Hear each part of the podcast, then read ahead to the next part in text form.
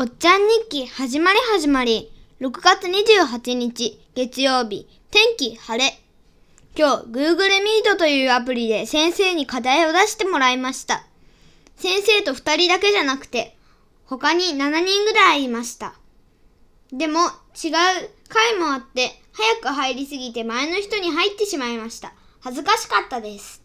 あと、うまくミートに入れたんですけど、その1時間ぐらい前に間違えて入ろうとしてしまいました。